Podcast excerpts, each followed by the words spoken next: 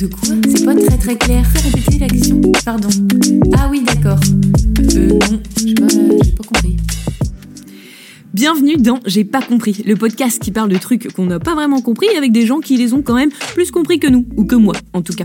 Dans ce premier épisode, on va parler NFT. Et que vous soyez expert ou néophyte sur le sujet, on va tenter de répondre à toutes les questions que vous vous posez. Enfin, quand je dis on, je parle surtout des invités légendaires autour de cette table. Il y a Juliette qui est responsable social média. Alors Juliette, pourquoi t'es là? Pourquoi je suis là? Parce que euh, les NFT et le social, c'est un mariage hyper naturel. En fait, quand on regarde les NFT, comment est-ce qu'ils fonctionnent et comment les gens se passionnent pour ça, c'est en fait hyper communautaire. Trop bien. On a aussi euh, Nicolas qui est directeur tech. Et euh, qu'est-ce que tu as de beau à nous raconter sur les NFT Alors, avec les NFT directement, pas grand-chose. En revanche, je suis dans les crypto-monnaies maintenant depuis deux ans. Et une particularité en plus, c'est que je suis crypto-mineur. on a aussi Julien qui est directeur de création. Alors moi, je, me suis toujours intéressé aux technologies par rapport aux, expériences que ça, peut créer. C'est un peu notre rôle en agence de, comprendre en fait ces technologies pour pouvoir euh, les, travailler et proposer des expériences aux clients. Et également à titre personnel, dans une pratique artistique, j'ai vendu euh, déjà des NFT, donc je m'étais intéressé à peu près à toutes les plateformes et toutes les technos. Trop stylé. T'es riche ou pas? Non, je suis pas du tout riche.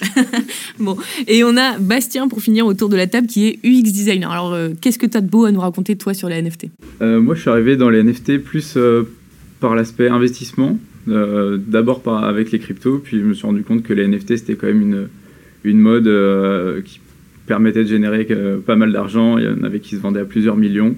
Donc, je me suis intéressé à ce monde-là. Puis j'ai découvert tout un aspect communautaire, un aspect artistique aussi relié au NFT. Et l'argent d'abord. très bien. Alors, avant de rentrer dans le dur du NFT, on se fait en trois minutes un petit topo sur le sujet. Et pour l'instant, les NFT, moi j'ai surtout compris que c'était comme quand tu veux faire des travaux, que tu connais rien et qu'on te dit non mais c'est normal que ça coûte cher, c'est parce que c'est hyper technique en fait. Alors cette fois, pour ne pas me faire avoir, j'ai bossé un peu. Un NFT, déjà, ça veut dire non-fungible token, ou en français, jeton non fongible. Et oui, fongible, c'est pas un mot qu'on utilise vraiment dans la vraie vie. Fongible, adjectif, se dit de choses qui se consomment par l'usage et qui peuvent être remplacées par des choses de même nature, de même qualité et de même quantité. Donc par exemple, un billet de 5 euros que je remplace dans votre poche par un autre billet de 5 euros. Et eh bah c'est fongible, c'est interchangeable parce que ça a la même valeur. Évidemment, comme dirait l'autre, c'est hyper technique, donc je simplifie. Mais à l'inverse, non fongible, ça veut dire unique. L'exemple souvent donné d'ailleurs, c'est la Joconde. Tout ce qui est similaire à l'œuvre originale, bah, c'est une copie, ça n'a pas la même valeur. Donc la Joconde, elle est non fongible. Moi, je suis par exemple une humaine non fongible, mais là n'est pas le propos. Et pour bien comprendre ce qu'est un jeton non fongible ou NFT, faut juste se faire en 3 secondes un petit topo sur la blockchain. Oui, c'est un peu ambition 3 secondes, alors que oui, je sais, c'est hyper technique. Mais Aujourd'hui, quand on veut faire une transaction financière, il faut un tiers de confiance. Et ce tiers de confiance, c'est la banque. La banque, elle vérifie que les fonds sont présents, que la transaction va bien se passer, au KLM, tout ça, tout ça. Ensuite, elle stocke toutes les infos. Eh ben, la blockchain, ça permet d'avoir une transaction sécurisée qui ne nécessite pas ce tiers de confiance type la banque. Parce que, en gros, à chaque transaction, les informations sont mises à jour de manière sécurisée, cryptographiée, non modifiable, et tout le monde peut avoir accès à ce livre de compte virtuel, à ce bloc d'informations. Quand on achète un NFT, on devient le propriétaire exclusif de l'objet digital. C'est à nous, c'est à personne d'autre, jusqu'à évidemment la prochaine transaction. Et toutes les transactions sur le NFT sont et seront donc visibles par tous grâce à la blockchain. Maintenant, chaque GIF, chaque image, chaque tweet peut être NFTisé et avoir un historique et un certificat d'authenticité, une sorte de petite clé sécurisée qui prouve que c'est bien l'original. Enfin, ça, c'est ce que j'ai compris. Mais bon, maintenant qu'on a tous le topo en tête, je vais pouvoir poser plein de questions à des gens qui maîtrisent vraiment le sujet. Alors d'abord, Nicolas, toi qui es directeur technique, est-ce que j'ai pas dit trop de bêtises et qu'est-ce qu'il faut rajouter sur la NFT et comment ça marche vraiment? Non, non, le résumé était quand même plutôt, euh, plutôt bien fait. Euh, derrière, je pense que pour rajouter, euh, moi je compléterai un tout petit peu l'explication en disant déjà comment fonctionne finalement une transaction sur, sur une blockchain.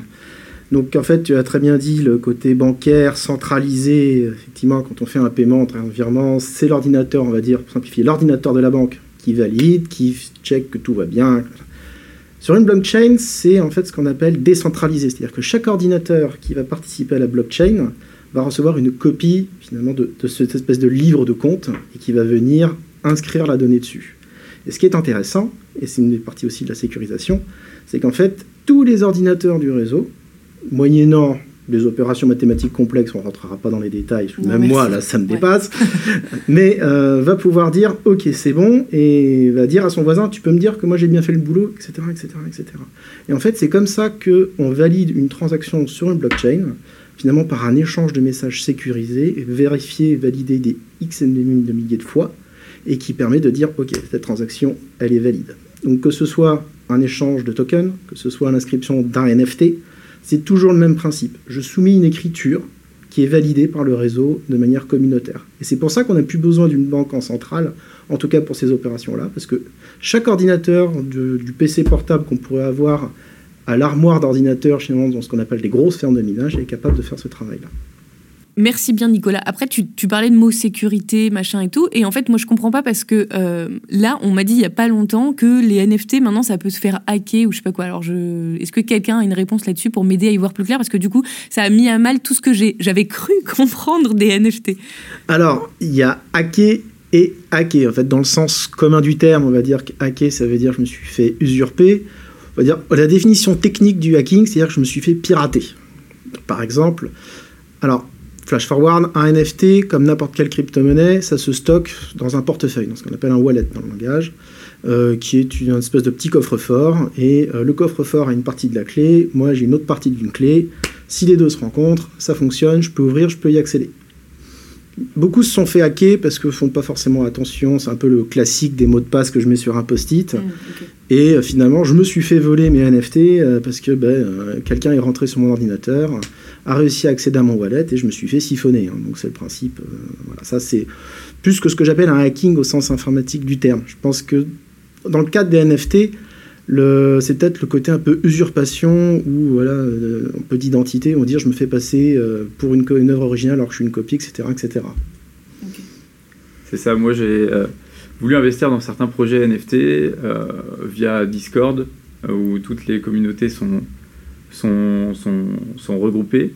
Et euh, le moment où je me suis inscrit sur, sur cette communauté Discord de, de, tel projet NFT, j'ai reçu des dizaines de messages privés se faisant passer pour les créateurs de, de ce projet, m'invitant à aller sur des liens pour me faire siphonner finalement mon wallet en me connectant sur des sites qui seraient des faux sites. Faut faire hyper attention à ça quand même. Par exemple, moi, je pourrais très bien dire que euh, je suis euh, la crazy ex-girlfriend, là, je sais pas quoi, la nana qui a fait le même un peu crazy ex-girlfriend, le mettre un peu sur la NFT et dire que c'est. Enfin, qu'est-ce que. À un moment, comment je prouve que c'est vraiment moi, quoi, quand je mets un NFT en ligne et que du coup, c'est moi qui suis à l'origine du même et tout. Et c'est ça qui se fait, du coup, euh, usurper, entre guillemets? En fait, ça, c'est une, partie de, des, problématiques qu'il y a autour des NFT, mais euh, la, blockchain, elle, ne sera, pas craquée, en fait. Mais en revanche, tu peux, euh, te créer un compte sur un site euh, de vente de NFT, dire que tu es telle personne, vendre telles œuvres d'art comme si c'était toi, et en fait, c'est complètement faux. Et une fois que ces œuvres seront, seront vendues, elles seront inscrites dans la blockchain pour toujours, en fait. Donc ça, c'est un vrai problème parce qu'il n'y a pas de contrôle d'identité, en fait, au niveau de la de la, création et de la vente de NFT. Euh, typiquement, il y a les Board Ape Yacht Club, qui est le, un des projets NFT les plus connus. Euh, récemment, il y a des journalistes qui se sont intéressés, bah, finalement, qui sont les gens qui ont créé ce projet, pour finalement remonter à la source, etc. Ils ont réussi à trouver qui c'était, mais parce que potentiellement tous les acheteurs de ces NFT-là ont rendu euh, multimillionnaires, voire quasiment milliardaires, les créateurs de cette chaîne-là, sauf qu'on ne sait pas qui ils sont et on ne sait pas où va l'argent qu'on investit. Donc il y a cette question de l'anonymat qui fait vraiment partie de la philosophie aussi de la blockchain et de tout le marché des NFT, mais qui peut se retourner aussi euh, contre l'utilisateur ou contre l'acheteur parce que finalement il n'y a pas de garantie et il n'y a pas d'intermédiaire et cette absence d'intermédiaire elle permet aussi ce genre de ce genre d'excès. Mais c'est ça qui est aussi dur à comprendre d'ailleurs et j'en profite pour enchaîner sur une question d'après c'est en fait qu'est-ce qui fait la valeur d'un NFT là tu dis qu'il y a des gens ça les a rendus quasi milliardaires c'est enfin, qu'est-ce qui fait la valeur d'un NFT est-ce que moi je peux devenir riche avec un NFT ou est-ce que je suis passé à côté de tout? Bah t'as tu as trois façons un peu de déterminer la, la valeur d'un NFT. Euh, généralement, c'est. on l'a un peu rangé en trois catégories. C'est euh, sa valeur. comment est-ce qu'il a été fait? Euh, Est-ce qu'il y a des célébrités qui, qui encouragent à l'acheter? Est-ce que ça a été fait à partir de lignes de code hyper spécifiques? Elles sont, voilà, Pourquoi est-ce que c'est un bel objet à tes yeux, etc. Ça, c'est très proche finalement du monde de l'art. Ensuite, il y a l'utilité. C'est qu'est-ce que je peux en faire? Est-ce que ça me rapporte de l'argent? Est-ce que je peux utiliser, avoir des, royalties? Par exemple, est-ce que je peux accéder à des concerts, à des événements Est-ce que c'est aussi un pass backstage? Et il y a une troisième dimension qui est hyper intéressante pour euh, les gens du social, c'est euh, l'aspect communautaire. Est-ce que ça me fait rentrer dans un club où je rencontre des gens? Est-ce que du coup sur Discord je vais retrouver d'autres gens qui participent au même projet que moi? Est-ce qu'on va devenir tous amis? Euh, Est-ce qu'on va se rencontrer? Est-ce que ça va me faire donner le sentiment de faire partie de quelque chose? Ok, d'accord. Par rapport à la valeur, là, vous avez d'autres trucs à ajouter? Ouais. bah, En fait, la dernière partie, la partie communauté, c'est plus un type de NFT qui est précis, qui est les PFP, donc Profile Picture Project. Euh, qui est assez viral puisque sur Twitter tu peux le mettre en photo de profil, euh, sur tous tes réseaux sociaux tu peux aussi faire la même chose et montrer que tu appartiens à ce groupe. Euh, la détention de ce NFT te permet aussi d'accéder à des groupes Discord privés, parler investissement avec ces personnes, faire des soirées, faire des soirées sur des yachts dans, des villas qui sont réservées par, par ces membres du club. Donc ça apporte tout, un, tout un côté de, rareté. Souvent c'est 10 000 exemplaires donc euh, s'il y a 20 000 personnes qui le veulent, le prix peut monter très vite. Euh, d'où les, sur les CryptoPunk ou encore euh, les Boret Epio Club, le prix qui, est monté à, plusieurs millions, puisque on, peut, on peut voir qu'il y a 500 000 personnes ou 1 million de personnes intéressées sur le Twitter et seulement 10 000 exemplaires, et il n'y en aurait jamais d'autres. Donc c'est après, en plus de tout ce qu'a dit Juliette, c'est vrai ce côté de la, de la rareté qui, qui, rentre en jeu sur la valeur d'un NFT parce que par exemple j'ai vu que Nyan 4 là, l'image du Nyan 4, enfin je tape Nyan 4 dans Google Images, j'en ai des millions, mais là le fait d'avoir c'est juste l'original en NFT, c'est ça qui créera la valeur et, ça fera de moi quelqu'un de très important, c'est ça? Bah, c'est l'affectif que tu peux avoir vis-à-vis de quelque chose d'unique ou d'extrêmement rare. Donc en fait, le NFT a ce point commun vraiment avec l'art. Euh, où un sculpteur, par exemple, va faire ses huit statues en disant que c'est les huit officielles, et puis il va faire grimper le prix en fonction de la hype. C'est exactement la même chose, en fait. C'est de se dire combien, finalement, je suis prêt à mettre d'argent pour avoir quelque chose d'exclusif. Et en fait, c'est toute cette spéculation autour de ça vient finalement de quelque chose d'extrêmement affectif et d'une fille de collectionneur qu'on pourrait avoir tous plus ou moins. Il y a aussi une dimension de reconnaissance sociale en fait, parce que mm. quand euh, euh, les, projets qui marchent fort, c'est les projets d'avatar souvent en fait, et il y a, ce côté euh, où effectivement tu affiches sur ton compte Twitter ce, ce NFT. Maintenant, ça va être authentifié par Twitter, donc on pourra savoir que c'est vraiment toi qui possèdes ce NFT. Et donc, c'est un peu comme avoir une voiture de luxe ou une montre. Enfin, il y a, un mmh, truc de euh, socialement, je dis bah oui, je me suis acheté une profil picture à 50 000 dollars ou 100 000 dollars ou 300 000 dollars en fait. Pour euh, raconter un peu rapidement ce que c'est, pour ceux qui se demandent euh, comment je fais pour authentifier, c'est Twitter va permettre de connecter aux utilisateurs qui ont un, donc un wallet, un portefeuille, de connecter ce portefeuille à leur compte Twitter et ils n'auront pas une photo de profil Twitter qui sera ronde. Ils auront une euh, photo de profil qui sera, je crois, euh, de la forme d'un diamant ou d'un un hexagone. Ouais, voilà. Donc ça peut vouloir dire que moi, Julia Torin, si je mets euh, un JPEG que j'ai pris sur Internet, et ça passera pas. là, alors que si j'ai vraiment un, un, ape ou autre, voilà, je peux le mettre. Et tu là, auras ton signe extérieur de richesse sur les réseaux sociaux. Je serai officiellement bling. Ok, ça marche. Et toi, Julien, du coup, tu disais que tu en faisais. Tu, tu, tu, as produit des NFT et tout. Je voulais dire un truc encore ah, bah là vas-y, vas-y, vas-y, continue. Ouais, je trouve dans, la valeur, là on l'a dit, il y, a un, truc de club, etc. Mais il y a aussi des projets euh, DAO. Alors vous m'arrêtez si je dis des conneries, mais en fait les, projets DAO, c'est des projets, j'ai en tête un projet qui s'appelle The, euh, Noons.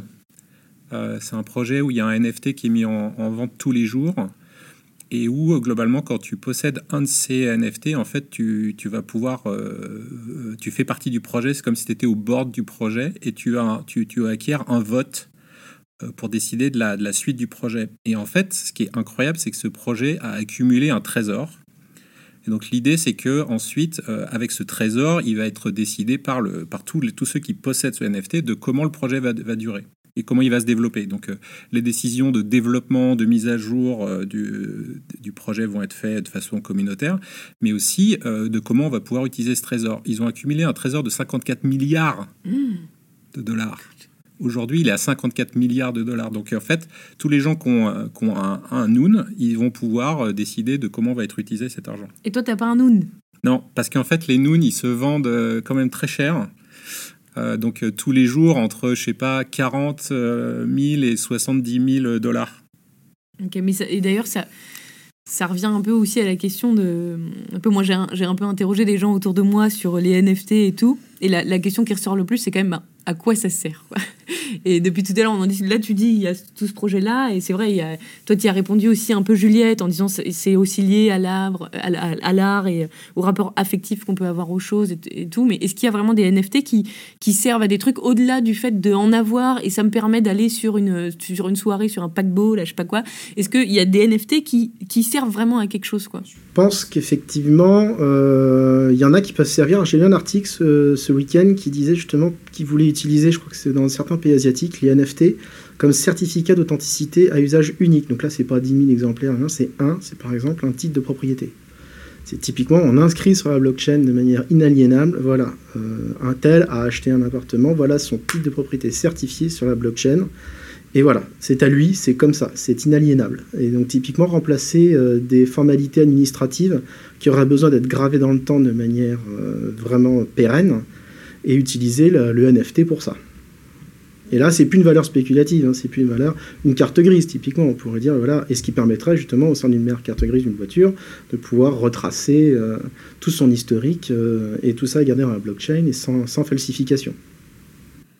Vous avez d'autres exemples là autour de la table de vraiment à quoi ça peut servir un NFT ah, concrètement on reste dans le monde de la voiture, donc là c'est le carnet d'entretien. Alors je me rappelle pas du nom de la marque, c'est une marque japonaise je crois ou asiatique. Enfin, donc qui a, qui a NFTisé le carnet d'entretien de la voiture, donc ce qui permet d'avoir un, enregistrement de toutes les opérations qu'il y a eu de fait sur cette voiture, donc l'entretien, les accidents éventuels, etc. Donc euh, qui permet de quand tu achètes une voiture d'occasion savoir exactement quel est l'historique de la voiture. Ah, et du coup, on peut pas te mentir, entre guillemets, sur le kilométrage, sur est-ce qu'elle a bien fait euh, ses révisions, est-ce que les pneus... Enfin, voilà, tout, tout vraiment le carnet d'entretien de la voiture est NFTisé, donc euh, public. Ok, donc là, ça sert pour le coup, enfin, au-delà de ce, que peut, ce à quoi peut servir l'art, mais là, en tout cas, c'est vraiment des vocations concrètes quoi, pour les NFT. Vous avez d'autres exemples encore en tête Oui, parce que le, le, cas des royalties, par exemple, il est intéressant, parce que c'est du coup, c'est un vecteur de revenus. Par exemple, il y a pas mal d'artistes maintenant, surtout le monde du hip-hop d'ailleurs, qui s'y est mis euh, vraiment de manière assez précoce.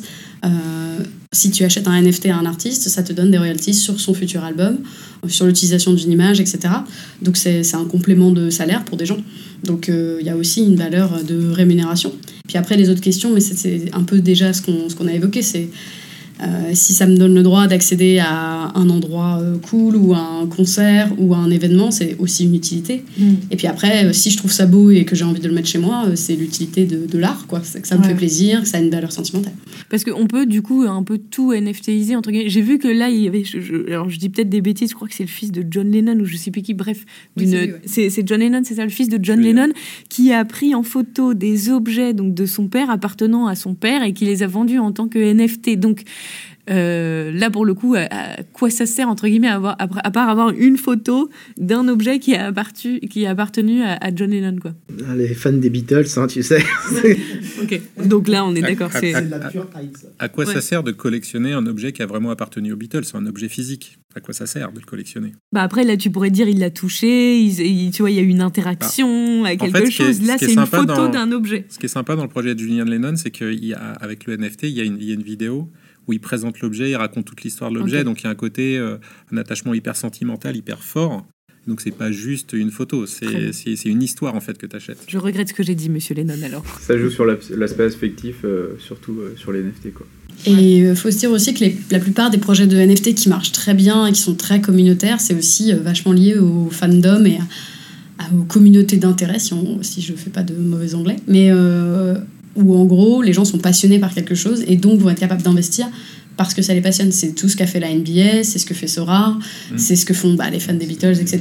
C'est-à-dire que, et là, ce que ça prête à faire un gros move euh, d'Alpine côté F1, c'est qu'on est fan de quelque chose, on est super investi, on fait partie d'un club de supporters, d'adeptes de, de, quelque chose, et donc on se tient prêt à financer aussi une passion euh, en investissant et en ayant une forme de rémunération bah, qui saute pas aux yeux de tout le monde, mais qui pour soi est hyper importante. Ok. Et du coup, ça fait une bonne transition sur euh, aujourd'hui en quoi est-ce que les marques elles peuvent se servir des NFT Est-ce qu'il y a déjà des bons exemples de trucs qui ont été faits avec les NFT, des campagnes de marques qui ont été faites avec les NFT ou pas encore alors, euh, il y en a, il y en a, mais euh, je pense que c'est bien de dire qu'il y en a plein qui sont, euh, qui sont un peu des scams en fait, où il y a pas mal de marques qui se sont lancées en disant bah, c'est super, on va faire des NFT, qui se rendent compte que ça marche pas forcément, et, au final leurs leur NFT ont été achetés, mais on sait pas bien par qui, et potentiellement ils se les sont achetés eux-mêmes pour, pour, pour, pour faire croire que ce projet, il, était, il avait du succès, mais si tu regardes un peu en détail, si tu comprends comment ça marche, tu te rends compte que bah, pas forcément en fait.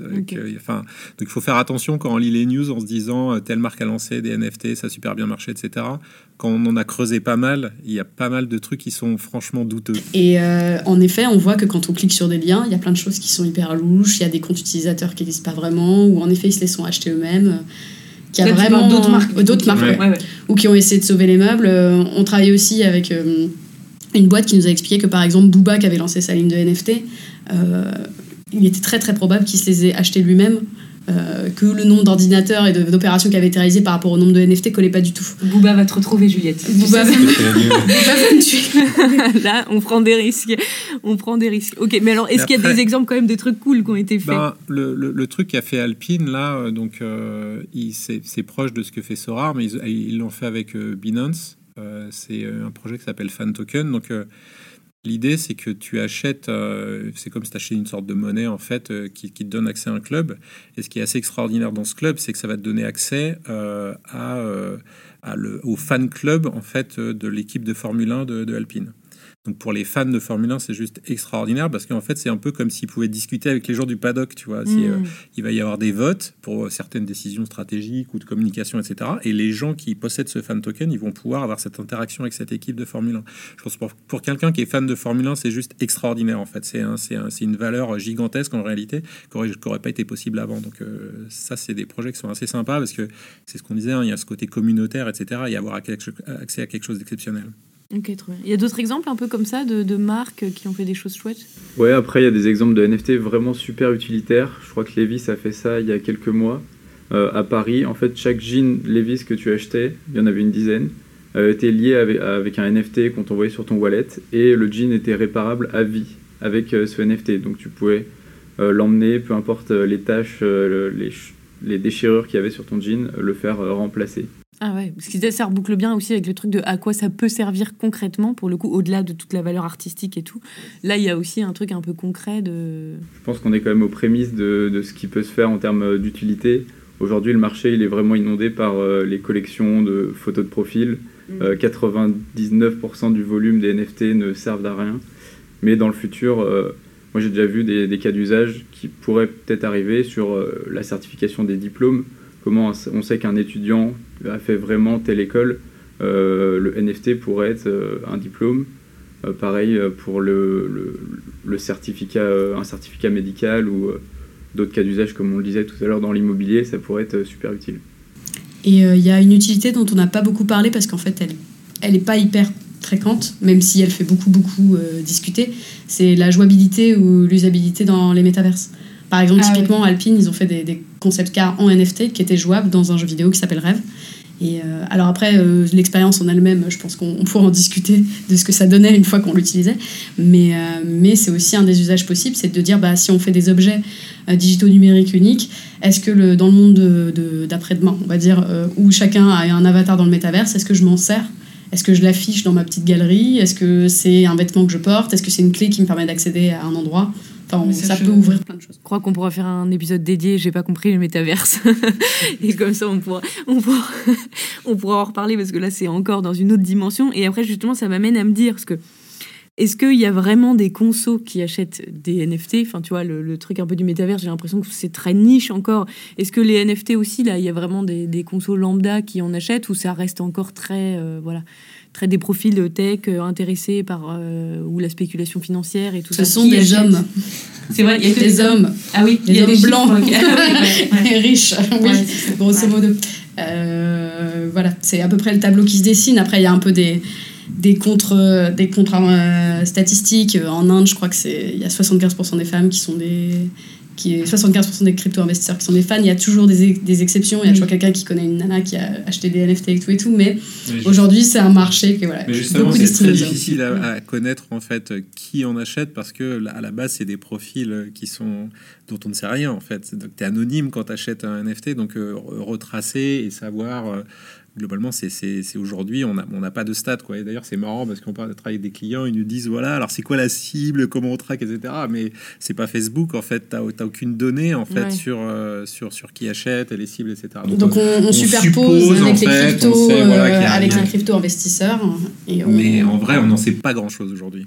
Et du coup, si, euh, si pour changer les choses et, et, tourner les statistiques en faveur des femmes et que moi je veux investir dans la NFT, comment je fais quoi? C'est quoi le c'est quoi le process? Je tape investir NFT dans Google. Mmh. Comment ça comment ça se passe ah, je pense que c'est super compliqué. Parce qu'en réalité, quand on s'intéresse à la question de pourquoi c'est pas féminin, ça vient de plein de biais qui sont, bah, qui sont aussi des problèmes systémiques, on va dire. C'est que les femmes se sentent aussi euh, moins en capacité de comprendre le marché, alors qu'elles sont tout à fait capables, mais elles sont une barrière technique infranchissable. Elles sont moins présentes dans la tech. On sait qu'il y a aussi beaucoup le milieu de la tech qui a formé le milieu des, des crypto-investisseurs.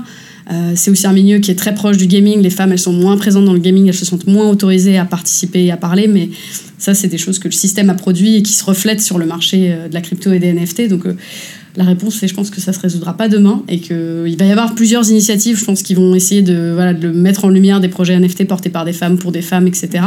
Mais ça risque d'être pas mal de la, de la com encore, je pense. Et alors, mais du coup, si, si moi demain je veux investir, je fais comment? Oui. je pense que tu peux répondre là-dessus. Ah. Euh, simplement, je pense qu'il n'y a pas de réponse simple pour, euh, pour commencer à investir. Déjà, il, pour acheter un NFT, il va falloir avoir de la crypto-monnaie. Donc, euh, acheter de la crypto-monnaie en échangeant des euros contre de la crypto-monnaie, il y a plusieurs, plusieurs échanges centralisés qui peuvent faire ça. Il y a Coinbase, Binance pour les plus connus. Ensuite, il va... je refaire. Ensuite, il va falloir faire un wallet donc euh, ici, on a MetaMask qui est le plus connu, wallet sur lequel tu vas transférer ta crypto-monnaie et wallet que tu vas connecter ensuite à un marketplace euh, NFT où euh, les NFT seront vendus. Donc ici, dans les plus connus, c'est vraiment OpenSea qui monopolise le marché avec, avec tous ces NFT. Ta crypto-monnaie sera donc échangée contre un NFT à un prix fixe. Tu pourras aussi faire une enchère faire euh, une offre pour tel ou tel NFT. Et ensuite, ce NFT arrivera euh, dans ton wallet. Donc, tu posséderas ce NFT. Ok, donc je peux pas acheter un NFT avec mes euros, quoi. dans tous les cas, je suis obligé déjà d'avoir des bitcoins. Alors, pas forcément du bitcoin, mais en tout cas, une crypto-monnaie.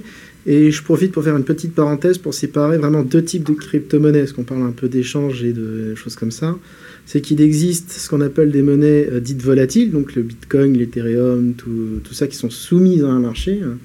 et une autre que moi je qualifie un peu pour l'image de DMZ, c'est-à-dire c'est les stablecoins. on peut retrouver l'USDT, l'USDC, qui sont en fait des images d'un dollar, d'un euro, d'un quelque chose, et qui sont indexées sur ces monnaies-là. Donc elles ne bougent pas. Enfin, elles bougent en parallèle, évidemment, soit du dollar, soit de l'euro. Ce qui permet, soit quand on fait de l'investissement, que ce soit l'investissement en NFT, que ce soit l'investissement en crypto-monnaie sur, une, place de marché, de se dire, ben voilà, j'ai par exemple fait une plus-value de, 20% parce qu'il y a eu un mouvement important de volatilité. Demain, ça peut perdre 40%, on ne sait pas. Je prends mes gains, je convertis mon Bitcoin en USDT, et si demain le Bitcoin perd 40%, ben moi, j'ai pas perdu d'argent. Et euh, donc ça, ça permet un peu de sécuriser ses actifs, donc c'est important de bien le comprendre. Et quand on va acheter un NFT, alors, soit on peut effectivement le payer avec un bitcoin, mais on peut surtout les payer avec cette monnaie, vraiment ce qu'on appelle le stablecoin, l'USDT, pour être sûr que ben, au moment de la transaction, ben, je l'ai acheté à un prix qui était indexé au dollar pile poil à ce moment-là. Par exemple, juste pour finir, pourquoi moi je préférerais le faire en USDT, c'est que par exemple un NFT, on va peut-être pas forcément un coup de cœur, on va peut-être réfléchir un peu avant de l'acheter, c'est 50 000 dollars, 100 000 dollars. J'ai un, allez, je vais mettre deux bitcoins dedans. Ah ouais, mais Bitcoin, là, il a... j'ai deux Bitcoins. Mais le lendemain, il y a un crack. Le Bitcoin perd 50%. C'est-à-dire qu'il me faut 4 Bitcoins pour l'acheter. Je les ai plus. Avec un stablecoin, bah voilà, si je me, je, me, laisse le temps de la réflexion et je peux faire mon achat derrière, parce que, encore une fois, si crack boursier il y a, le stablecoin ne bougera de quelques centièmes de pourcent, mais c'est rien du tout. Et l'Ethereum, là, ou je sais pas quoi, c'est. Alors, l'Ethereum, c'est, on va dire, on peut comparer par exemple dans les crypto-monnaies au Bitcoin à l'or, l'Ethereum serait l'argent. Voilà, c'est une autre, euh, c'est le numéro 2 sur le, en termes de capitalisation sur le marché. C'est euh, le Bitcoin fait la loi, l'Ethereum c'est son second. D'accord, ok. Et aussi, avant d'acheter un NFT, en fait, il faut vraiment se renseigner sur, euh, sur la source, en fait. Être certain que vous achetez par exemple, une œuvre d'art qui est vraiment euh, mise en vente par cet artiste parce qu'il y a énormément de scams, de fausses mises en vente, euh, notamment sur OpenSea, mais ailleurs aussi, où des gens, euh, en gros, téléchargent des fichiers ou des images qui appartiennent à cet artiste, qui créent un faux compte sur OpenSea et qui les uploadent dessus. Donc, en fait, il faut faire hyper attention avant d'acheter un NFT, de bien sourcer et d'être certain à 100% que vous l'achetez vraiment à l'artiste en question. Mais c'est quand même fou, parce que c'est un peu le. Bah, en fait, c'est comme euh, tu, tu, au, début de, des réseaux sociaux, tu pouvais tout à fait te créer un compte euh, Renault, par exemple, ou Peugeot, ou Dior, etc., parce qu'il n'y avait pas de compte existant. Et donc, c'est les, euh, tu, pouvais très bien lancer un compte Dior et dire bah, je vais tweeter pour Dior, et personne n'avait vraiment la, capacité, parce qu'à l'époque, les comptes vérifiés n'existaient pas vraiment, etc., et donc n'importe qui pouvait se faire ça. Mais en fait, là, c'est pareil. Si un artiste n'a pas un compte sur OpenSea, bah, en fait, n'importe qui peut le créer. Euh, il ne sera pas forcément authentifié, mais les gens qui achètent font pas forcément attention à ça et mettre en vente des, des, œuvres d'art dessus. Et le gros problème de ça, c'est qu'une fois qu'elle a été vendue, en fait, c'est très compliqué parce que ça a été écrit dans la blockchain et on ne pourra pas l'effacer. Il faudrait donc qu'on se NFTise nous-mêmes pour prouver qu'on est bien nous. Et après, comme ça, euh, voilà. Et en fait, j'ai raison. J'ai résolu. En fait, c'est vraiment, un manquement, quoi. C'est c'est un peu comme les, noms de domaine. En réalité, c'est euh, on devrait effectivement, euh, il devrait y avoir. Enfin, c'est des projets qui, existent et peut-être euh, on pourra en parler, mais il c'est un peu comme les noms de domaine. Il y a possibilité d'acheter un profil avec un nom en, crypto, en gros, sur la blockchain, et que ce soit euh, d'authentifier qui tu es, etc. Mais ça, c'est encore, euh, c'est au tout début, et il n'y a, y a, pas vraiment de, de, normes pour ça. Mais euh, l'identité, en tout cas, est hyper importante à vérifier avant d'acheter un NFT. Mais parce que du coup, c'est un peu ironique, quoi, de se dire qu'on est sur un truc qui est normalement est hyper sécurisé, tout est crypto, je sais pas quoi. La, transaction, L'authenticité, nanana. Mais en fait, voilà, si tu ne sais pas, en effet, avec qui tu fais la transaction, bah, le truc n'a aucune valeur. Donc. Voilà, pour ça qu'il faut faire, ouais, faut faire attention. Je sais qu'OpenSea a commencé à vérifier ses collections avec le petit badge bleu comme on a sur Twitter. Et euh, OpenSea n'est pas du tout élitiste. Ça veut dire qu'il va laisser tout le monde euh, publier n'importe quelle image, NFT, vidéo, versus d'autres plateformes comme euh, ou Super Rare, il me semble, qui va aller chercher les artistes directement sur Twitter et leur proposer de, de publier sur leur plateforme. C'est-à-dire qu'on n'aura pas de faux comptes chaque compte sera vérifié par euh, une personne, euh, une personne réelle. Et là, on va éviter. Euh, Ils vont aller sourcer les artistes. Et elles se prennent une com, du coup, sur, sur les. Oui. oui. Comment ça fonctionne ah le marketplace C'est que à chaque vente, à chaque fois qu'un artiste va mettre un NFT en ligne, il va choisir un niveau de royalties. Donc, il peut mettre 10%. C'est-à-dire qu'à chaque fois que l'œuvre va être vendue, lui, il va prendre 10%. Et la plateforme aussi peut prendre un certain pourcentage. Donc, ça peut aller de 2 à 5% on peut imaginer que 5% de plusieurs millions, euh, avec beaucoup de volume, ça fait beaucoup d'argent pour les plateformes. Parce que justement, moi j'avais entendu dire aussi que l'avantage avec les NFT, et c'est d'ailleurs ce que tu disais un peu tout à l'heure Juliette, c'est le truc que pour les artistes c'est hyper bien, ça donne, ils n'ont pas d'intermédiaire, il n'y a personne qui vient leur prendre des royalties et tout, mais en fait là, d'après ce que tu dis, bah, ça aussi c'est mis à mal pour... Euh, Alors il y a deux choses, il y a la plateforme, parce que comme c'est fait de manière euh, numérique, que ce soit pour le NFT, pour les crypto-monnaies, que ce soit à la bourse ou n'importe où, quand y a une transaction est faite, bah, il y a des frais de transaction en fait. C'est ce qui se passe aujourd'hui à la banque, c'est ce qui se passe sur n'importe quelle place de marché. Et en fait, la, la, royalty sert à payer les ordinateurs pour héberger derrière. Donc effectivement, il y a les royalties derrière qui, sont, ont un certain prix, mais il y a aussi euh, les frais de fonctionnement du matériel informatique. Il y a l'énergie qui est derrière, il y a les ordinateurs, il y a tout un tas de trucs. Et euh, alors après, c'est là où il faut faire un peu attention sur les plateformes de marché, mais c'est vrai que ce soit pour les NFT, pour les cryptos, pour n'importe quoi, il faut voir les frais. C'est une banque, hein, c'est pareil, il y a les frais de transaction, c'est exactement le même raisonnement, euh, parce que bah, tout ça derrière, bah, c'est mine de rien pas gratuit. Et justement, tu disais tout ce que ça engage derrière les ordinateurs, les serveurs et tout. Il y a, je crois, il y a pas mal de débats aussi sur euh, le fait que les NFT, c'est pas du tout écologique. Est-ce que, est-ce que c'est vrai? Est-ce que c'est faux? Ah, Il n'y a pas de débat, je crois. C'est extrêmement polluant. Oui, et non. Oui, oui, oui. En fait, vois ce qu'il va dire. C'est un leader, c'est C'est bien, il y a un peu de débat. Comment, comment, alors là, comment est enregistrée une transaction sur une blockchain? Donc, je l'ai dit un peu en début de, en début d'émission, c'est voilà, c'est une validation qui est faite par un ordinateur euh, pour dire que ça, ok, je valide l'inscription, c'est faire mes dans la blockchain. Après, il y a plusieurs types de euh, validation. Il y a ce qu'on appelle le proof of work, donc qui est vraiment une validation par travail. Donc c'est des ordinateurs qui résolvent en gros en force brute une équation mathématique, qui testent toutes les combinaisons une par une jusqu'à ce que ça marche. Euh, effectivement, ça peut être d'équivalent de data center, c'est des mégawatts, c'est des terawatts, voire au-delà à l'échelle mondiale, sur ce mode de fonctionnement. Tu as le Bitcoin qui fonctionne de cette manière-là, qui était le premier, effectivement, euh, dans ce sens-là. Ethereum marche comme ça, il y en a beaucoup qui fonctionnent comme ça.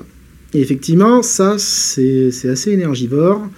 Maintenant, euh, j'aimerais voir aussi la puissance de calcul dédiée aux banques centrales sur l'ensemble des, des data centers dans le monde. À mon avis, on est pas mal non plus. Euh, ça serait intéressant de creuser. Des vraies questions, attention. deuxième, deuxième moyen de valider une transaction, il y en a eu plusieurs, il y a ce qu'on appelle le proof of stake, c'est-à-dire que euh, je vais pouvoir me déclarer validateur en prouvant que moi-même, sur ma crypto-monnaie, j'ai un certain volume et que je me rends du coup, je bloque ce volume au service de la blockchain. Et euh, finalement, un ordinateur, du coup, n'est plus en force brute, il fait juste une validation en disant Moi, je suis légitime, je te la valide, hein, je fais pareil, hein, je résume. Et donc, du coup, ça demande un ordinateur euh, beaucoup, plus, euh, beaucoup plus modeste pour pouvoir valider une transaction. Donc, on divise quand même un sacré facteur, à plusieurs facteurs 10 la puissance nécessaire. L'inconvénient, c'est que euh, bah, du coup, cet argent, donc par exemple l'Ethereum, qui va, passer en proof of stake, euh, lui va nécessiter d'avoir 32 Ethers pour pouvoir être validateur, sachant que l'Ether aujourd'hui est à 2500 dollars. Donc ça fait quand même une certaine somme bloquée.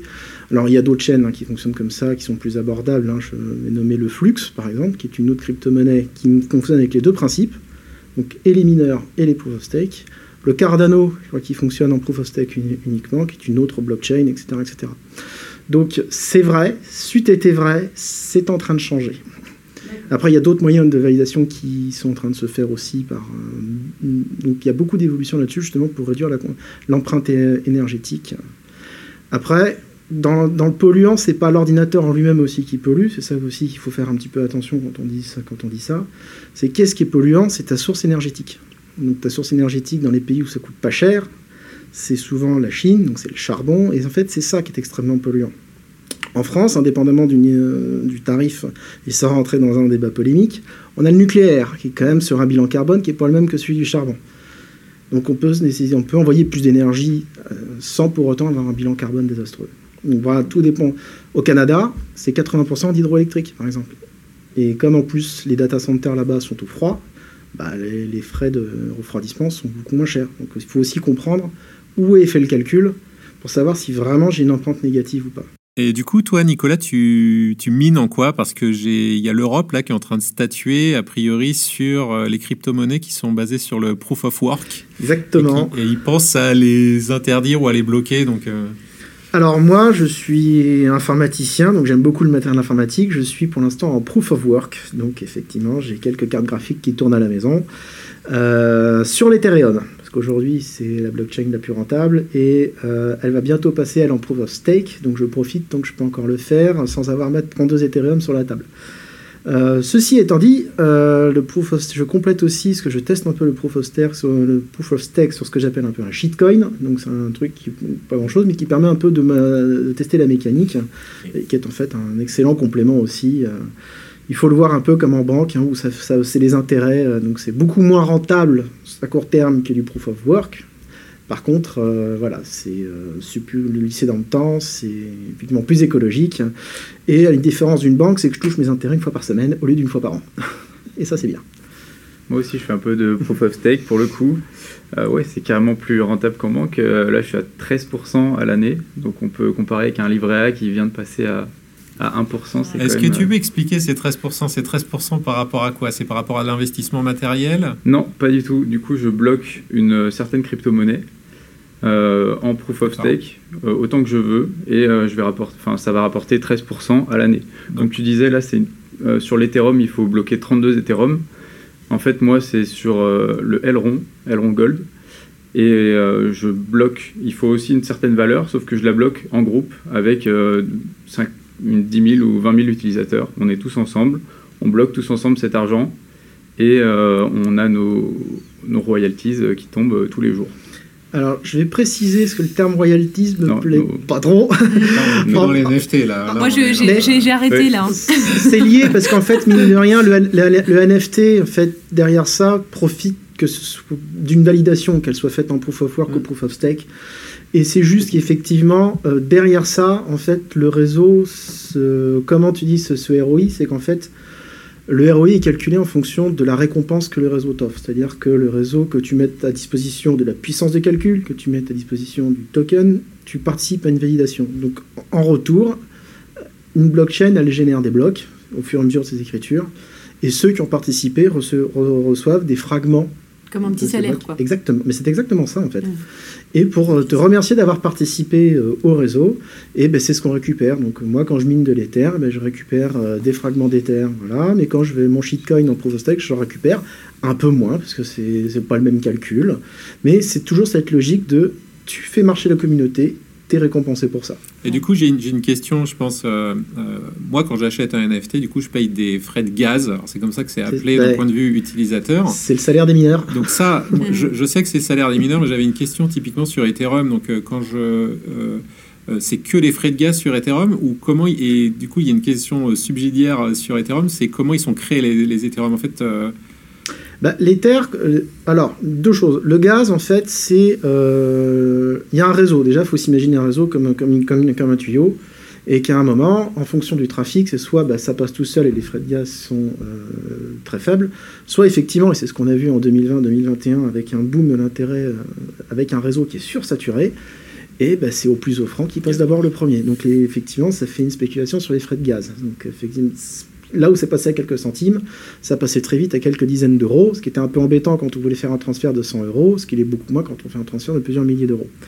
Donc ça, effectivement, c'est les frais de gaz et c'est commun à toutes les crypto-monnaies en fait. Ça, c'est, il a pas, alors certains sont très très faibles. C'est là-dessus que vous rémunérez les. et effectivement, les frais de gaz, c'est effectivement, c'est effectivement ces frais-là. C'est on, on achète une priorité sur le réseau pour être traité et ça gère ta position dans la pile en fait. Euh, et ça, il n'y a pas d'argent qui est utilisé pour euh, tu vois, compenser l'impact euh, écologique et tout ça? Alors il y a deux choses.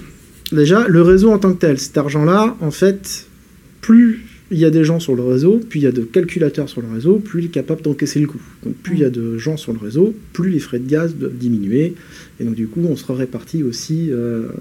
voilà, c'est pour ça que c'est plus ou moins rentable en fonction du nombre de personnes sur le réseau. La question écologique, elle est euh, différente, et là ça va peut-être reboucler ce que j'ai dit d'abord, c'est, c'est de se dire, ok, si on veut être propre, où est-ce que je peux valider euh, ma transaction? Le problème, c'est que c'est un réseau mondial, on ne choisit pas où est-ce qu'on va aller, donc on peut très bien taper sur un ordinateur en Chine qui tourne au charbon, comme on peut taper au Canada sur l'hydroélectrique. Ça, on n'a pas la main là-dessus. Donc, euh, sauf après à faire des régulations, parce que c'est un marché qui est non régulé, et où se dire, certains États disent, moi j'interdis le minage chez moi, ce qui est le cas de, de la Chine ce qui va probablement pas tarder à être le cas de la Russie, etc., etc. pour d'autres raisons. effectivement, après, de se dire que encadrer euh, les ordinateurs ou ceux qui le font en disant voilà, vous pouvez le faire à condition que vous soyez sur une énergie verte, hein, quelle que soit la définition de l'énergie verte, peut être un moyen effectivement de rendre le truc un peu plus écologique, indépendamment de la puissance nécessaire au fonctionnement.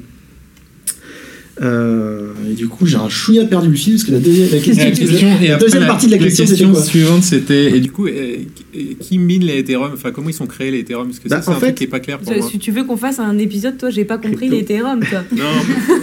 non, mais une blockchain, en fait, on valide des transactions sur un bloc, on va on va créer soi-même un bloc. Donc il y a deux types de il y a deux types de blockchain.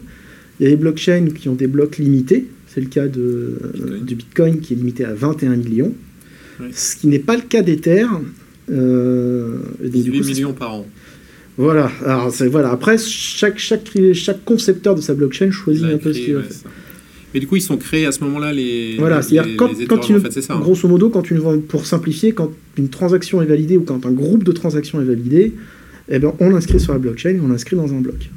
Et c'est comme ça que les blocs sont créés. Et en fait, on les ajoute à la chaîne, la blockchain, justement. C'est l'image, l'image c'est vraiment le cahier. Ben, je rajoute une page de notes. Moi, du coup, ma question c'est est-ce que acheter un NFT ça pollue? Voilà. Pas, pas, plus que de faire ses courses sur Amazon. ouais, je pense que ça pollue. Après, moi, j'ai une petite expérience avec euh, l'achat d'un NFT sur la plateforme Rarible pour le coup. Euh, après l'achat du NFT qui était à une centaine d'euros, on m'a proposé, chose que je n'ai pas fait parce que je n'avais pas assez d'Ethereum pour le coup, mais on m'a proposé de compenser euh, mon achat, mon coût carbone qui était d'une quinzaine d'euros. Donc c'est quand même assez cher pour l'achat d'un NFT. Mais je trouvais ça bien de la part de la plateforme de proposer cette, cette alternative de compenser son, et il y a des marketplaces maintenant et des crypto-monnaies qui se positionnent ouvertement sur le fait de dire qu'elles sont à faible impact carbone, etc. etc. Mais typiquement, WWF a fait un projet de NFT où ils vendaient des œuvres d'art en série limitée en tant que NFT.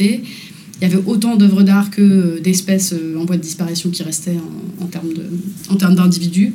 En gros, il reste 400 pandas, euh, je vends 400 NFT euh, pour sensibiliser à ce fait. Typiquement, ils se sont fait euh, totalement défoncer parce que on leur a dit mais attendez les gars, vous bah proposez des NFT. C'est-à-dire qu'il y a un moment donné, il y a un beau greenwashing ça pour le coup. Et toutes les maisons de luxe qui font des NFT attirent l'arigot depuis grosso modo un an et demi. Elles essayent plus ou moins de s'en sortir par là en disant oui, oui, mais on a fait sur Polygon, on est allé sur Nifty, etc. pour essayer de, de, s'associer en tout cas avec, des, avec des, des, acteurs un peu plus clean. Mais euh, ça reste que dans la démarche, profondément, bah oui, en effet, euh, comme toute démarche numérique aujourd'hui aussi, hein, euh, mm-hmm. fatalement, c'est polluant. Ouais, ok. Mais on peut mettre des garde-fous. Après, une façon de, de choisir, c'est de vérifier où est hébergée la plateforme qui vend la marketplace. Typiquement, si elle est hébergée, par exemple, je reviens, hein, au Canada, ils tournent à l'hydroélectrique ta transaction sera, euh, sera consommée sur de l'énergie. Ouais, mais la, la plateforme, ça ne veut pas dire la blockchain en fait. Ah. pas parce que... bah non, parce que alors, la transaction, alors il y, a, y a deux choses. C'est que la, plateforme va, va faire l'inscription sur la blockchain.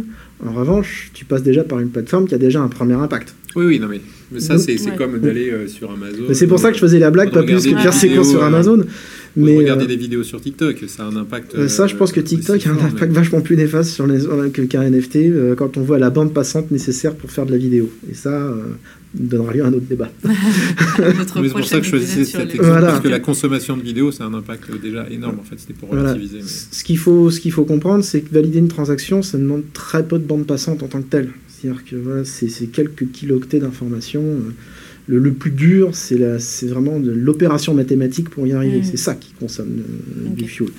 Contrairement par exemple à une plateforme de réseaux sociaux, un YouTube, un Netflix ou des vidéos, où eux leur difficulté, c'est de faire passer un maximum d'informations dans un énorme volume à des millions de personnes et ça, euh, ça demande des charges de travail qui sont colossales.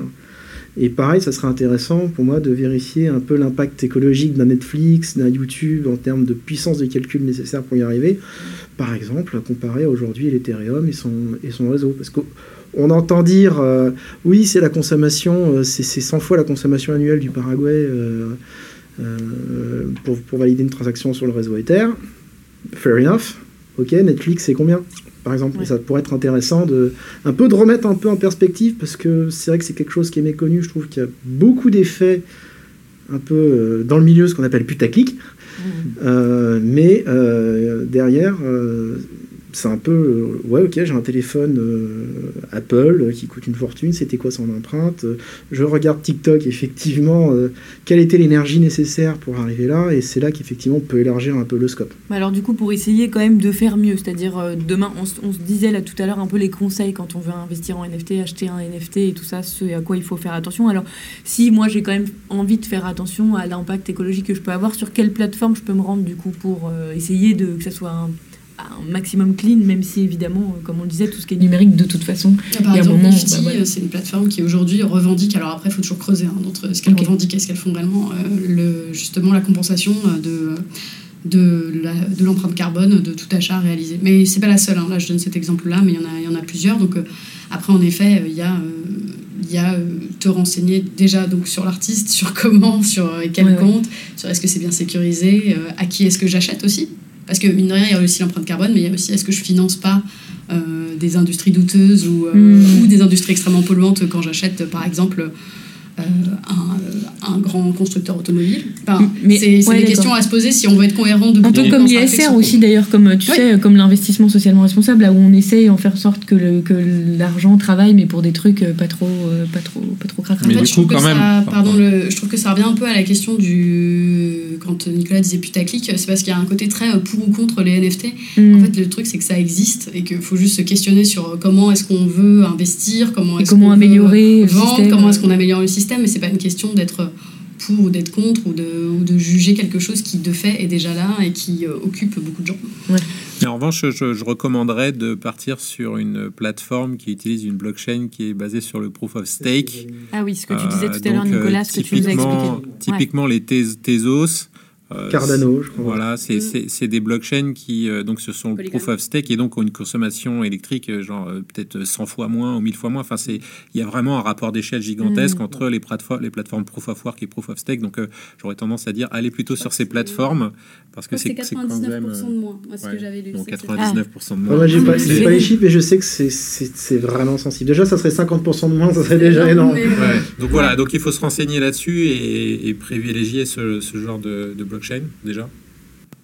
Et alors, du coup, qui a un petit peu pollué en, achetant des NFT euh, autour de cette table? Euh, Oui, moi. qui, qui plaide coupable? Tout le monde sauf Juliette Moi, je suis, ouais. J'ai une Razorfit. Ah, Pareil, j'en ai pas plus pour l'instant. C'est Razorfish, c'est ça qui vous a donné à chacun un NFT Très généreusement, ouais.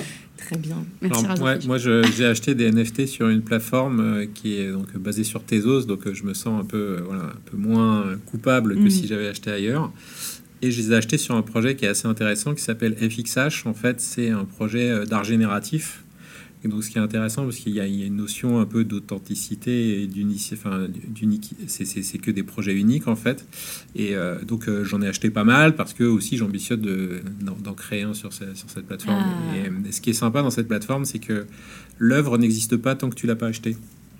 Donc, en fait, il y a un programmeur qui a créé un programme qui va générer l'œuvre mais tant que tu n'as pas acheté l'œuvre, tu peux pas la voir en fait, elle n'existe pas encore. D'accord. Donc c'est assez marrant et il y a un côté très authentique puisque l'œuvre est basée sur le, le hash en fait de la transaction. Donc le hash c'est un code qui euh, numérique qui décrit toutes les transactions et en fait ce hash n'existe qu'au moment où tu, tu, tu, tu crées l'œuvre et en fait ensuite l'œuvre s'adapte et en fonction de ce hash de façon euh, générative crée l'œuvre. Et donc, toi, tu as, combien de NFT et c'est des artistes différents du coup Oui, j'en ai une dizaine, j'en ai une dizaine et c'est des, des, c'est pas des énormes valeurs, c'est entre 1 et 5 thèses, donc c'est pas ça fait combien d'euros c'est entre 2 et 3 euros, ah voilà, donc c'est pas des gros investissements, mais en revanche c'est assez addictif euh, parce que tu d'un artiste en fait et euh, que c'est authentifié, c'est vraiment lui et tu sais qu'il l'a créé. limite en plus tu peux voir le code, donc c'est quelque chose d'assez euh, d'assez sympa. Et tu veux les garder ou le but c'est quand même de les revendre ou peut-être même de faire de la spéculation sur cet artiste qui moi je les garde, euh j'aime pas trop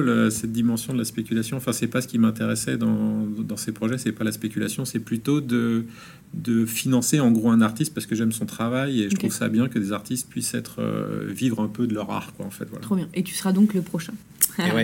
Euh, et, toi, Bastien, tu avais l'air d'avoir plein de NFT. Oui, j'ai pas mal de NFT pour le coup. Euh, combien, combien, combien? Euh, À peu près 90. Ah oui, c'est un autre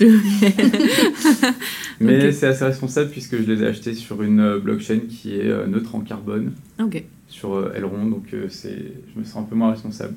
du coup, il y a certains NFT que j'ai achetés euh, comme toi Julien, euh, plus en, pour rémunérer l'artiste. Donc c'est un artiste qui a fait une petite dizaine de, euh, de NFT. J'en ai acheté un et en plus il y avait du contenu débloquable, c'est-à-dire que c'est un artiste qui fait aussi des vêtements. Donc acheter son NFT m'a permis d'avoir une bague gravée. Un peu la gamification, là, comme un peu dans les jeux vidéo. Tu... Ouais, c'est ça. Et en plus là, c'est super intéressant parce que tu as un reward physique d'une marque de vêtements que, que tu aimes bien. Euh, en plus de l'achat du NFT. Donc vous pouvez leur donner, on peut donner les noms d'ailleurs, parce que depuis tout à l'heure on parle d'artistes, mais vous avez un peu les noms en tête, euh, histoire de... Euh, là c'était Supram, qui est, qui est, un artiste streetwear en France. Supram, ok, trop bien. Et donc sur les 90 NFT, donc ah, là j'en ai deux, à peu près deux comme ça, et le reste de, de ma collection, on va dire, c'est vraiment plus des, des projets d'avatar. Donc là, je me positionne vraiment comme un, un, investisseur. Du coup, je fais mes recherches en amont. Euh, je sais que par exemple une collection va sortir à 5000 exemplaires et qu'il y a 50 euh, 000 personnes sur le Twitter euh, qui parlent beaucoup, qui veulent tous la même collection. Sachant que dans cette collection aussi, il y aura des raretés différentes en fonction des avatars. ça veut dire que sur les 5000, il y aura 50 avatars qui vont être ultra rares parce qu'ils auront des lunettes 3D, une cigarette, une vape, quelque chose qui les rendra hyper uniques où ils vont, ils vont être tout en or. Et euh, du coup, ce projet va proposer une date de mint, c'est ce qu'on appelle quand les NFT vont être créés et envoyés sur la blockchain. Donc ce jour-là, à cette heure-là, je vais me connecter et je vais essayer d'en avoir le plus possible puisque ça va partir entre en 30 secondes ou... Pire qu'un concert de Beyoncé, 3 minutes, c'est ça. Et donc là, ah oui, c'est un vrai investissement pour toi. C'est un vrai investissement. Et pour le coup, sur des collections de 10 000 exemplaires, des fois, j'ai eu la 40e la plus rare. Ah. C'est-à-dire que, euh, en plus, je me suis positionné euh, hyper en avance sur ce projet, personne n'en parlait. Entre-temps, le projet a, explosé. Du coup, un NFT que j'ai acheté 8 euros, euh, j'ai pu le revendre 3500 euros il y a quelques semaines.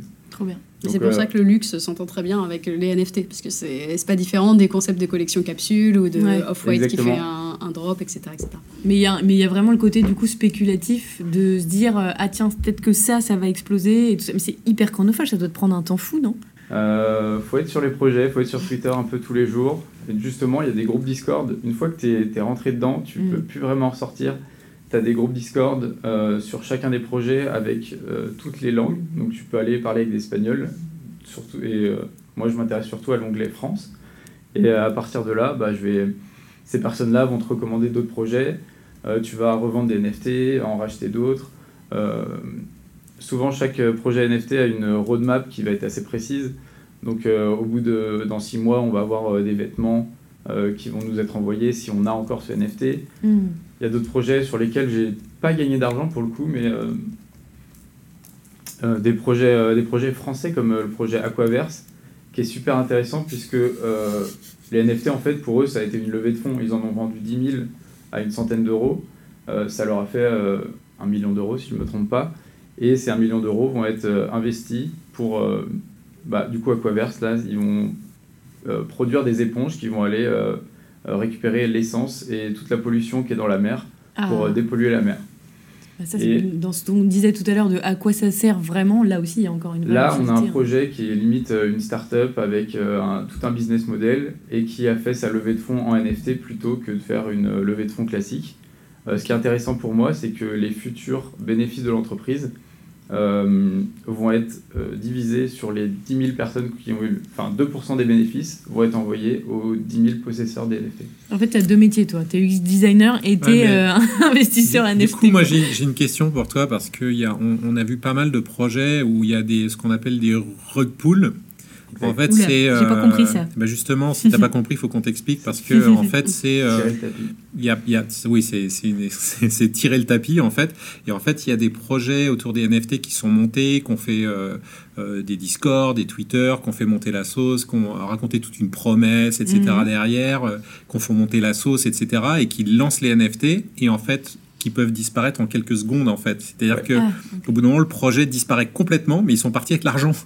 Donc tous les gens qui ont investi dedans se retrouvent complètement dépossédés. Comme, la fausse soirée, là, comment ça s'appelle Et avec euh, le sur les Fire Festival. Ah, Fire Festival. Et, et, on et on peut pas vraiment traquer où ils sont. Enfin voilà. Les, Donc il y a, y a oh c'est là, euh, quand tu veux investir sur des projets. Enfin bah, c'est quoi ta c'est quoi ta euh, stratégie en fait Il y a un mois, je me suis fait rug pull sur sur un ah. projet.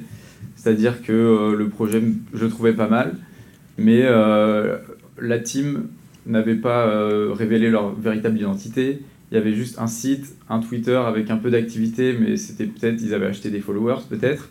Et du jour au lendemain, Twitter fermé, Discord ah. fermé, les NFT qui perdent 90% euh, de leur valeur et euh, la team qui part avec l'argent. Et toi, tu avais investi? Oui. Ah oui. Mais c'est les risques, je pense que c'est les risques du métier. Sur, euh, sur une cinquantaine de projets, bah, c'est sûr qu'il y en a certains qui vont, qui vont pas marcher ou qui vont partir avec. Et moi, je voulais te poser une question par rapport à. Tu disais, tu avais investi sur un NFT qui coûtait 8 euros, puis après, tu l'as revendu 3500 euros. Et pourquoi tu l'as revendu à ce moment-là? Parce que pareil, tu as regardé et tu t'es dit, OK, là, c'est le bon moment, ou alors tu aurais pu attendre encore et le revendre plus tard. Et... C'est ça. En fait, euh, sur cette collection, j'en ai acheté 12. Donc, j'ai réussi à en vendre un qui était un de mes plus rares, euh, un bon, puisque je trouvais un bon prix. Et les 11 autres, si la collection décolle euh, dans quelques années comme les punks aujourd'hui à plusieurs millions, bah, je vais être content. Je vais pas avoir tout vendu. Mais là, ça me faisait de la, liquidité. En fait, euh, si ça se trouve, ce mm. projet dans 6 mois, il n'existe plus et j'aurais pas pu euh, générer cet argent. Donc, ça fait de l'argent de côté. Et de l'argent pour réinvestir dans d'autres collections. Et on disait que c'était limite comme un deuxième métier à part entière. Mais si, est-ce que tu, tu, saurais nous dire si par exemple par mois, ton investissement en NFT, combien ça te rapporte? Bah, En fait, je, je, me suis pris un peu à mon propre jeu, c'est-à-dire que là, j'ai beaucoup de NFT, mais je les vends pas. D'accord. C'est-à-dire que je me dis toujours que peut-être, je suis peut-être un peu trop gourmand d'ailleurs, mais dans le futur, ils vont peut-être valoir 10 fois ou 20 fois plus. Donc je serais, j'aurais un peu à la rage de les vendre trop tôt faut faire un compromis entre les deux, je pense, entre vendre ceux que tu peux, sur lesquels tu peux apporter un peu d'argent et puis euh, ne, pas trop, ne pas trop investir dedans. Donc si on peut déjà rentabiliser son, son investissement, c'est pas mal. Là, tu as déjà rentabilisé toi ton investissement sur tes 90 euh, NFT Non, pas tous, mais je sais que certains euh, sont tellement rares qu'ils ont mhm. une valeur qui dépasse totalement mon investissement de base. Trop bien. Genre combien? Genre Est-ce que Bastien est riche autour de cette table? Genre. Non, bah là, c'était un de mes plus chers. Euh, qui était un de mes, le plus rare, je l'ai vendu 3500 euros, mais en fait j'en ai un autre qui était, euh, celui-là c'était le 40e sur 10 000 et j'ai le 41e, donc je sais que je peux le vendre aussi à ce prix-là. Trop bien. Tu voulais dire un truc Julien, non? Non, je, ah, non. c'est passé. Ah bon, très bien. Euh, Nicolas, toi t'as combien de NFT J'en ai pas. T'en as pas? Ah, donc euh, Samine et tout, mais t'en as pas. Oui, parce que... Pourquoi t'en as pas? Bah, En fait, dans ce, qui, dans, dans ce que Bastien a dit, c'est, je me suis retrouvé mais dans les crypto-monnaies de manière générale. Ce côté un peu vraiment faire attention au projet, parce que derrière une blockchain, derrière c'est un projet déjà, qu'est-ce qu'il apporte? Euh, c'est pareil, c'est les forums, c'est les machins, c'est déjà chronophage. Moi, je fais, en plus de mon activité de minage, je fais aussi du trading, donc du coup, ça me prend ah du temps. Euh, ça peut être aussi extrêmement chronophage, aussi avoir les yeux rivés sur les courbes. Donc en fait, hmm. euh, oui, j'ai pas de NFT, par contre, c'est le même raisonnement en fait. Euh, et je me dis que si je dois en plus. Alors moi personnellement, comme je suis un peu vraiment de l'autre côté de la barrière, c'est vrai que je me suis pas plongé, projeté dans le monde des NFT, indépendamment de leur côté utilitaire que j'ai pu citer tout à l'heure le côté purement artistique, spéculatif, c'est pas forcément la partie euh, qui m'intéresse le plus, même mm. si c'est important de comprendre comment ça fonctionne. Euh, donc voilà, mais euh, pour le reste, effectivement, j'ai de l'Ether, j'ai un tout petit peu de Bitcoin, j'ai d'autres crypto-monnaies, mais c'est exactement la même approche en fait. Ouais, ok. Mais tout ça, c'est hyper chronophage, quoi. Oui, tu veux dire, Bastien? Après, moi, je pense qu'on est quand même dans une bulle sur les NFT. On a pu voir certains projets perdre 50% de la valeur en quelques jours. Mais c'est euh, tout l'univers des cryptos qui est comme ça, il fonctionne par cycle, il fonctionne par bulle. Mm. En 2017, on a eu ce qu'on appelle les ICO, qui étaient des levées de fonds. Euh, n'importe quel ICO sur laquelle tu investissais, tu, tu faisais x100 euh, à la sortie parce que parce que c'était la bulle du moment. Il y a un an à peu près. ICO, c'est ICO, c'est Initial, Initial Coin, Offering. c'est ça. Bah, c'est une levée de fonds de crypto où tu peux l'avoir un peu en avance par rapport aux autres utilisateurs. En début d'année, enfin l'an dernier, on a eu la finance décentralisée aussi. N'importe quel projet de finance décentralisée a explosé. Et euh, là, on est sur les NFT. Donc, est-ce que la bulle va éclater? Est-ce qu'il, dans six mois, un an, il va rester que euh, les projets vraiment utilitaires? Euh, Moi, je pense que oui. C'est pour ça que je vais pas garder sûrement mes 90 euh, NFT. Euh, Mais d'ailleurs, pour vous, du coup, c'est quoi le. Avant un peu de conclure cet épisode, c'est quoi le, le, futur des NFT en fait Avec tout ce que ça implique euh, dans notre quotidien et aussi dans l'écologie dont vous avez un peu parlé, mais c'est et même pour les marques aussi. Enfin, vraiment, c'est.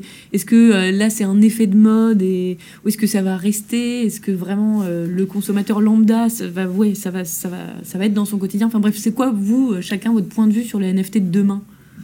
Bah, moi, je trouve que les NFT, c'est un peu la partie immergée de l'iceberg, en fait, parce que là, on voit les NFT comme un JPEG qu'on achète sur un site internet, mais en fait, euh, euh, derrière, la blockchain, ce qu'elle propose, en fait, en termes d'interaction et de c'est beaucoup plus vaste en fait. J'ai l'impression c'est comme le, un peu comme le début d'Internet où il n'y avait, il y mm. avait pas grand chose. On pouvait consulter, consulter des, des informations sur un site, mais ça s'arrêtait là.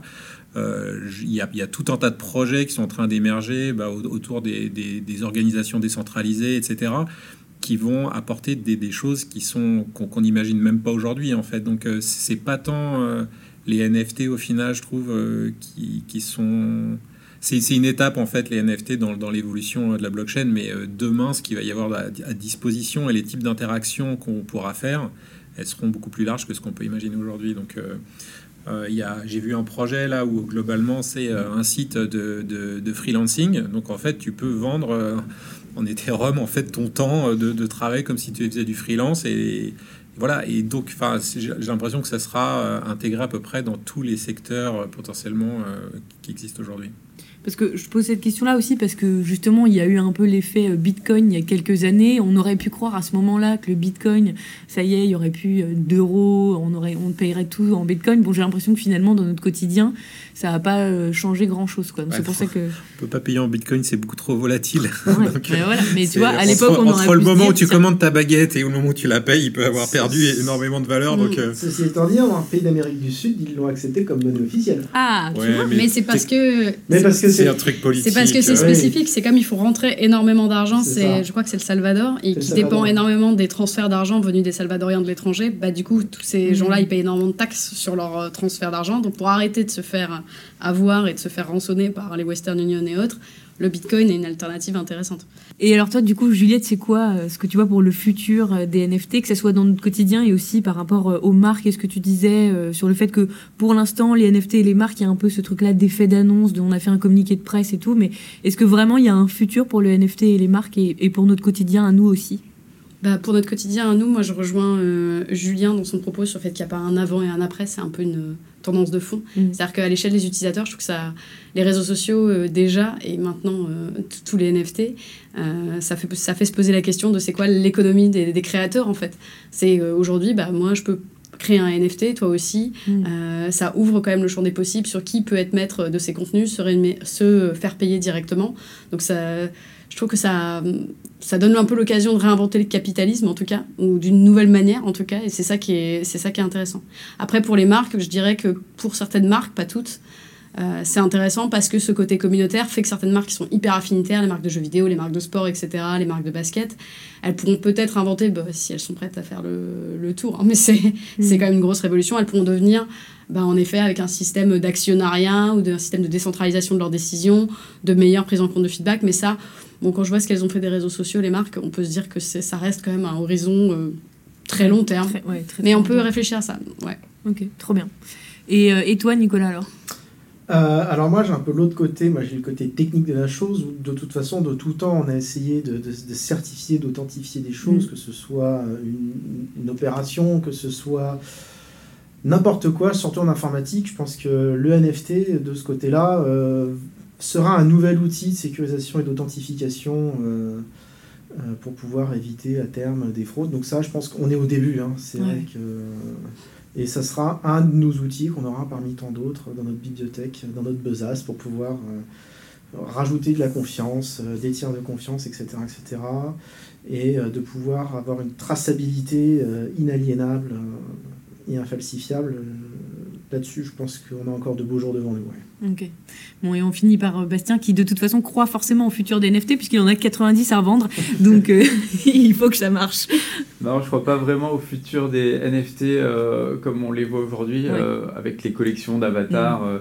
ça, je, je, je me rends bien compte que c'est une mode, mais pour le, le futur, comme tu le disais, de la, de la sécurisation, ça, ça va être comme toutes les meilleures technologies. Je pense que lorsque dans quelques années, on achètera un billet pour un concert en NFT et qu'on sera sûr que euh, c'est un vrai billet et pas un faux billet imprimé avec un, mauvais code barre, euh, on, se rendra compte que. Enfin, ce sera tellement euh, dans le quotidien des gens qu'on se rendra même plus compte que c'est un NFT. de même que la certification des, biens immobiliers, d'une voiture ou de, n'importe quel objet digital. Ça, ça, va arriver dans le quotidien des gens, peu importe. Horizon quand d'ailleurs, vous pensez? Quand est-ce que ça deviendra une normalité, ça? Comme ça, hein. on spécule, on réécoutera oh, dans quelques années, on se dira. Une bonne dizaine d'années, je pense. Une bonne dizaine d'années quand même. Vraiment pour que ce soit euh, transparent en tel point qu'on oublie ce que c'est, je pense. comme, les comme Facebook. Comme un peu, euh, oui, les réseaux sociaux qui sont arrivés dans notre quotidien. ouais, j'allais dire 15 ans. Mais en effet, le, la hype des profile pictures aura disparu euh, depuis longtemps. Oui, c'était. Ouais, Bon, bah, en tout cas, merci beaucoup à vous euh, de m'avoir aidé à comprendre le sujet des NFT. J'y vois un peu plus clair, même si j'y vois un peu moins clair sur d'autres sujets encore qu'il va falloir qu'on éclaircisse, mais ce sera pour un prochain épisode. En tout cas, je vous propose qu'on se retrouve pour le prochain, qui sera sûrement, euh, j'ai pas compris, TikTok. Donc euh, voilà, on aura aussi plein plein de choses à se raconter avec des nouveaux invités. Ça va être super, on va rigoler et on va comprendre des trucs ensemble. Allez, bisous. non. De quoi? C'est pas très très clair. Pardon. Ah oui, d'accord. Euh, non, je pas, pas compris.